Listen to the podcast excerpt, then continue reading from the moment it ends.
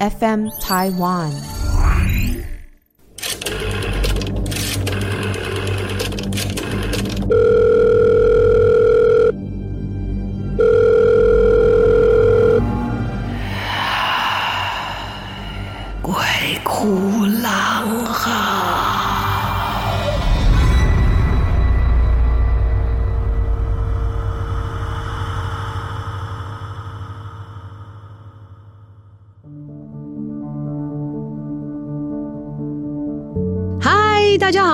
来到鬼哭狼嚎，我是郎祖筠。今天呢，来讲一讲什么呢？就是在很多的这个武侠或者是仙侠剧里面哦，会出现的一种非常特别，到现在有一些记录啊，但是事实上到底有没有人真的见过它，不知道。那就是讲我们这一个西南少数民族哈，尤其是苗族的蛊毒，嗯。蛊吧，会写吧，三个虫下面一个器皿的皿。好，你就想这个字是怎么来的？据说呢，蛊啊，怎么炼制？当然有很多种哈。主要它这个字会被这样子造出来，就是呃，有一种都最多的传说，就是把一些具有毒性的虫啊，哦、就是生物，然后通通丢到一个像大碗一样大缸里面去，然后把它们盖起来。然后让他们在里面自相残杀，因为都有毒嘛，看谁厉害哈。然后最后存活下来的那个就可以治蛊，因为它就是最毒的。所以这个字最后被造出来是三个虫下面一个器皿的皿字哈，就可以看出来它的实施的过程。很生动哎，三只虫摆在一起。那所以在我们以前的民间传说，就是到了端午节的时候，天气热啊，就是五毒进出嘛，哈，就什么蛇啊、蛤蟆、蜘蛛啊，哦，这些东西都会出现。所以为什么在家里面的门口要挂上菖蒲跟艾草？一方面呢，防看得到的一些。毒虫，他们都怕这个艾草的味道。一方面呢，也防止一些邪灵的入侵。总是有很多可以自保的方法。那当然了，艾草本身就防蚊呢，非常好，是吧？那也有人就是说，那一天用菖蒲艾草浸在热水里面洗澡，这样子可以让这个百毒不侵，起码蚊子不咬你了。实话哦，就像现代人，很多人他们已经开始不用蚊香了，用的是艾草，就是艾绒做的那个艾草棒，这样点的话。呃，就意义上来讲，还蛮除煞的，洁净，它有一种洁净的效果。同时呢，蚊子真的不敢靠近啊、但是毕竟它是一种草，还是要注意一下。有一些人可能不太适合闻这个味道哈、好，提醒一下。好，那蛊呢？从字面上来看，就是虫打架，看谁厉害。可是如果真的认真去找一些记载的话，哦，蛊是分很多种的。简单来说，它就是分为植物的蛊跟。呃，动物，这动物里面包括昆虫哈，虫骨，还有一些是动物，像蛇哦，蛇骨。据说呢，这个炼出来的骨啊，然后呃下毒的时候啊，它它是会变成粉末状。至于怎么炼，真的没有人知道、嗯。他们会把那个粉末藏在指甲里面，然后端东西给你吃的时候，那个指甲就会直接把那个粉。啊，就是有一些老板呐、啊，端面的时候是那个手指会在汤里面，你还跟他说：“老板，你的手指、欸、没关系，我不烫。”哎，好像重点画错了哈。对，他们就是用这种方法下蛊，然后据说中了蛇蛊的人呢、哦，就会开始跟蛇一样的一些行为，比方说他会像一直吐舌头，好像做出那种吐泡沫状，一啊，好可怕哦。然后也有一些其他的。呃，就蜘蛛的哦，还有什么什么叫什么蜘蛛蛊、蜘蛛样啊、蜘蛛瓮还是什么的，我忘记那个字，蜘蛛秧哈。据说历史里面就有记载啊，秦孝王他病重的时候，一直查不出原因，结果呢，这个太医用银针一探，就发现说原来他身上有毒，可是一直找不到原因。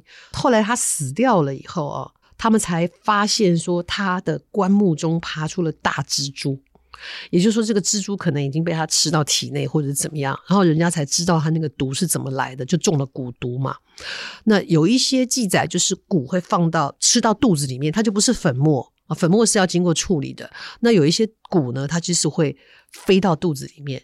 我不记得有没有跟大家讲过，我小时候看过的一个故事是那个蛊啊会传家的，所以他们家的人走的时候都要用糯米团哦，把七孔身上有孔的地方全部封起来。就是怕这个死掉的人肚子里面养的那个蛊又再飞到下一代的子孙里面啊！这蛊多厉害啊！据说最厉害的蛊哦，就是呃，好像是蛊王吧，哈，呃，是什么？待会再告诉你。可是我为什么会讲这个呢？是因为你绝对没有想到，在现实生活当中啊，你真的碰到跟蛊相关的事情。我有个学长。他自己都不知道，因为经过很多的这个辗转呐，哈，然后这个战争啦，或者是一些改朝换代啊等等的，他后来上大学的时候，有一天在他爸爸的书房里面，应该是整理吧，翻出一本呢。几乎都要掉页，很古老的一个手札哈，记录的里面就是用手写的、手绘的哈，画了一些东西。他觉得很好奇，那里面都有很多古字啊，然后甚至一些图他也没看过，所以他就拿去问他爸爸说：“这是什么东西？”他爸爸看了以后大惊失色，就连忙把那一本书差点从他手上抢过来的时候都要抢破了，因为他已经开始有一点风化。然后他这个时候才跟我的学长说：“他说，嗯，我们家其实是有苗族血统的哦，你的这个曾祖父啊，哈、爷爷啊，都是在苗疆的养蛊人啊、哦，所以这一本记录呢，是从曾祖父那边就传下来的。那当然后来就是因为有跟汉人通婚嘛，所以就样貌也就越来越不像，很多东西那等于就是家里面的一个像古董一样被传下来的。”但是，因为我们对于鼓都是非常好奇的，虽然他爸把那个书抢走了，他还是想尽办法找出来到底藏在哪里。就他就看，然后有一些生僻字他还查了半天，然后因为自己写的东西不会有目录嘛，他就在那里翻翻翻翻翻，就找到了。哎，结果一找找到了，就是我刚刚说的。其实在，呃有记录里面来讲，哈，最厉害的鼓就是什么呢？琴鼓。一定在武侠小说或者是仙侠剧里面，呃，会有的这个内容啊，就是放情蛊。那这个情蛊呢，最简单的说法就是，你中的蛊的人哦，你只要一想到你爱的那个人，你就会心痛不已，全身疼痛，然后甚至呃会失去行动能力啊，痛到人打滚。那有一种状况，那个情蛊是放蛊的人，他会控制你，你一辈子都听他的。哦，那也有就是说，为了留住爱人，然后我给他这个情蛊啊，所以所以就得一辈子跟我在一起。很奇怪，就是我会听他的，然后违背了这个蛊的人呢，就是会死得很难看，这是最常听到的。所以据说这是蛊中之王啊，哈，就是情蛊。然后当然炼制的过程是很难的。于是我这学长就在里面翻翻翻翻翻，就翻到这个情蛊。大学嘛。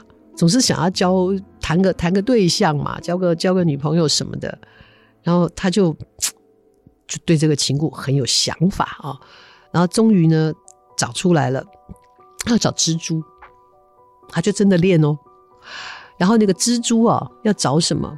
人面蛛，哎，不要乱学哈，这都只是记录哈，然后我我也顺便告诉你，他也没成功了哈，就我怕你等下现在记下来哈，要人面蛛。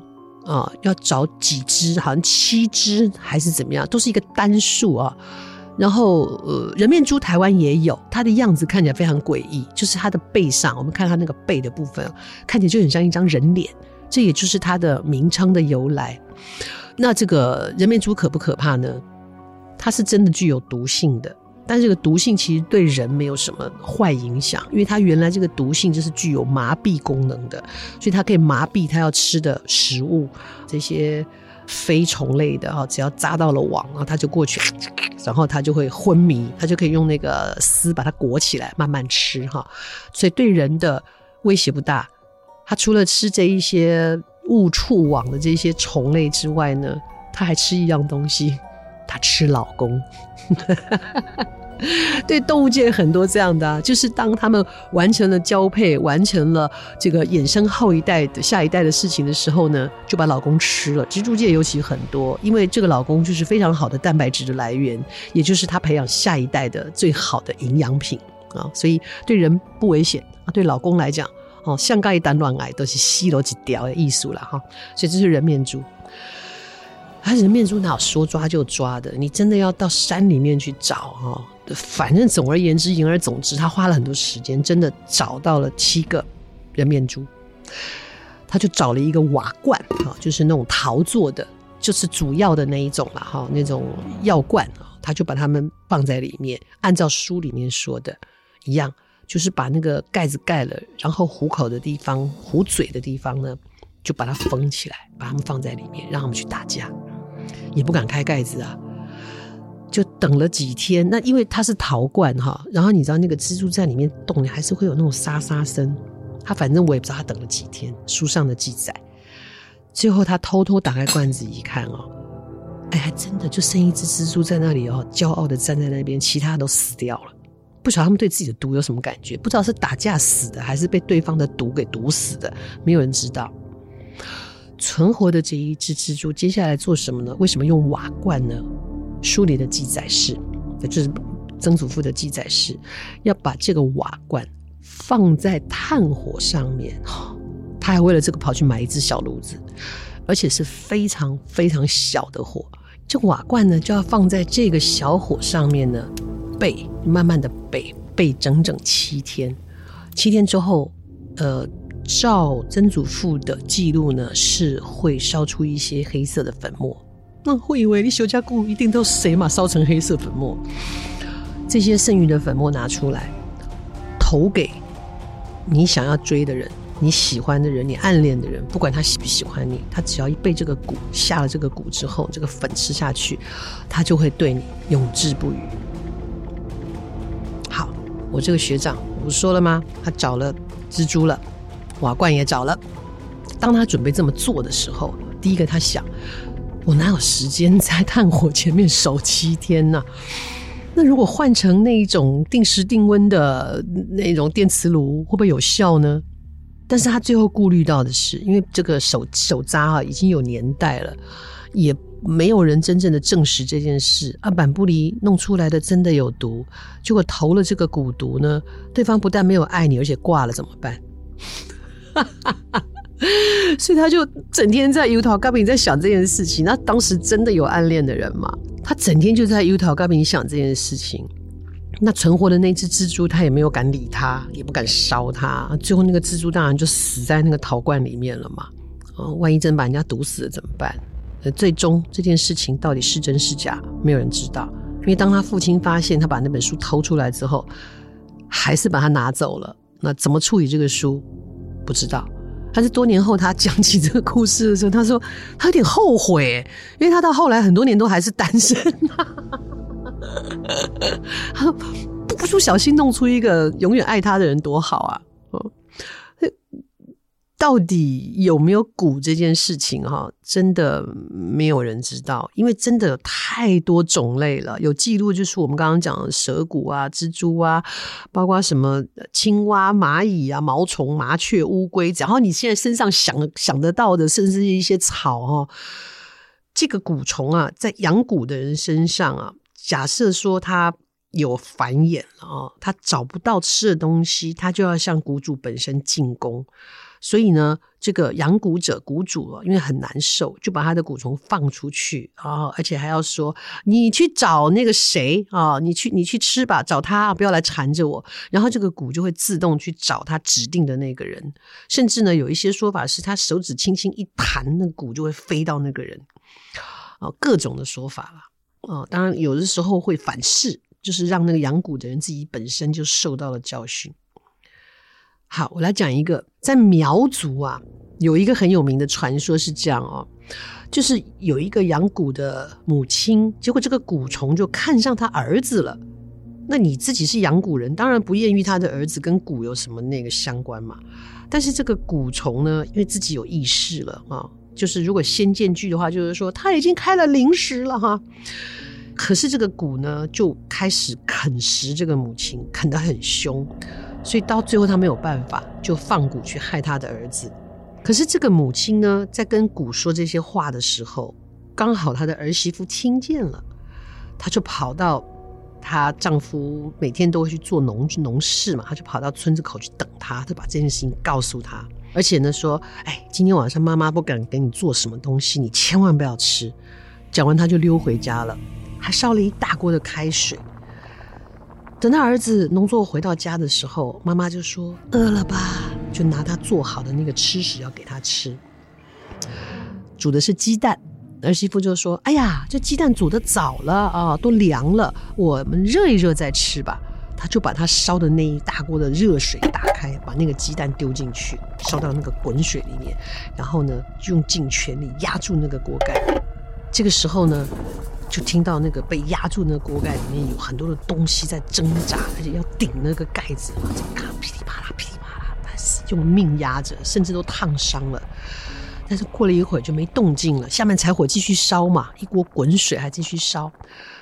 就等到没有动静了，停了很久，他才把那个压着的锅盖打开来一看，里面有一条大蛇。嗯，所以他妈妈养的是蛇骨啊哦。哇，这是当然都是传说的啦哈。然后也有很多什么专门是女性养的蛊，有一些是男性养的蛊啊，这样子的。那呃，在历史上也有。哦，哎，历史上有哎，真的很有趣哦。他们是因为蛊虫太神秘了，所以很多人就觉得说，你要是品性不好的话，可能会谋财害命。所以在汉律上面有一个啊。